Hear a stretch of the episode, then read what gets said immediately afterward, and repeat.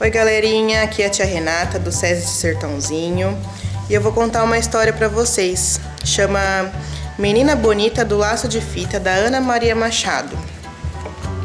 Era uma vez uma menina linda, linda. Os olhos dela pareciam duas azeitonas pretas, daquelas bem brilhantes. Os cabelos eram enroladinhos e bem negros, feito fiapos na noite. A pele era escura e lustrosa, que nem pelo de pantera negra quando pula na chuva. Ainda por cima, a mãe gostava de fazer trancinhas no cabelo dela e enfeitar com laços de fita colorida.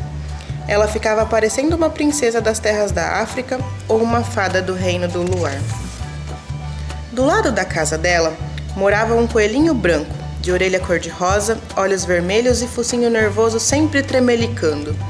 O coelho achava a menina a pessoa mais linda que ele tinha visto em toda a vida e pensava: Ah, quando eu casar quero ter uma filha pretinha e linda que nem ela.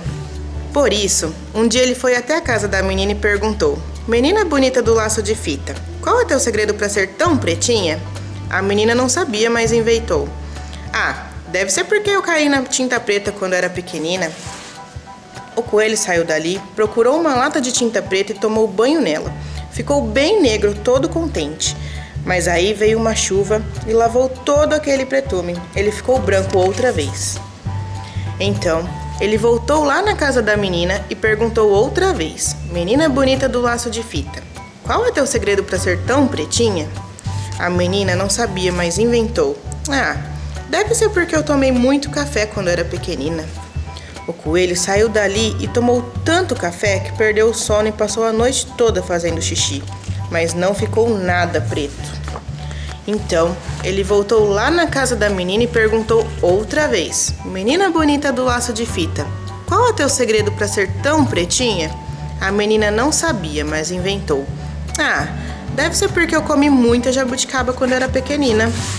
O coelho saiu dali e se empanturrou de jabuticaba até ficar pesadão, sem conseguir sair do lugar.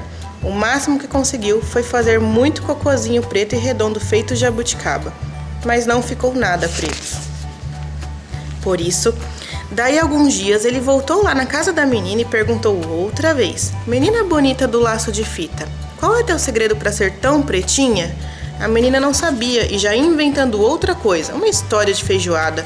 Mas a mãe dela, que era uma mulata linda e risonha, resolveu se meter e disse: Artes de uma avó preta que ela tinha. Aí o coelho, que era bobinho, mas nem tanto, viu que a mãe da menina devia estar mesmo dizendo a verdade. Porque a gente se parece sempre com os pais, os tios, os avós e até com os parentes tortos. E se ele queria ter uma filha pretinha e linda que nem a menina, tinha era que procurar uma coelha preta para casar.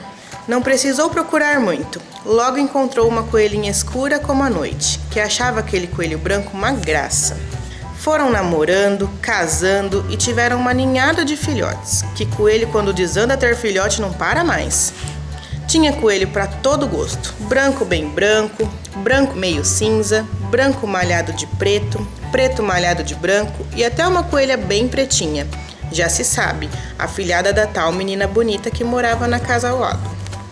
E quando a coelhinha saía de laço colorido no pescoço, sempre encontrava alguém que perguntava: Coelha bonita do laço de fita, qual é teu segredo para ser tão pretinha?